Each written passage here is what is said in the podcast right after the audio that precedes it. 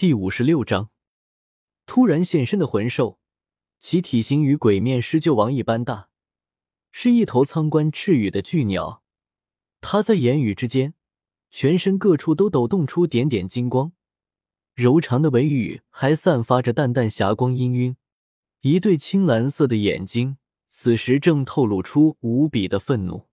整体看下来，就如同一只异域风采的巨大凤凰。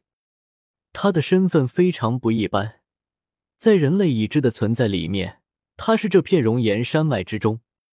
用斗罗的方式解锁假面骑士第五十六章苍炎天师鹫的身世，正在手打中，请稍等片刻。内容更新后，请重新刷新页面，即可获取最新更新。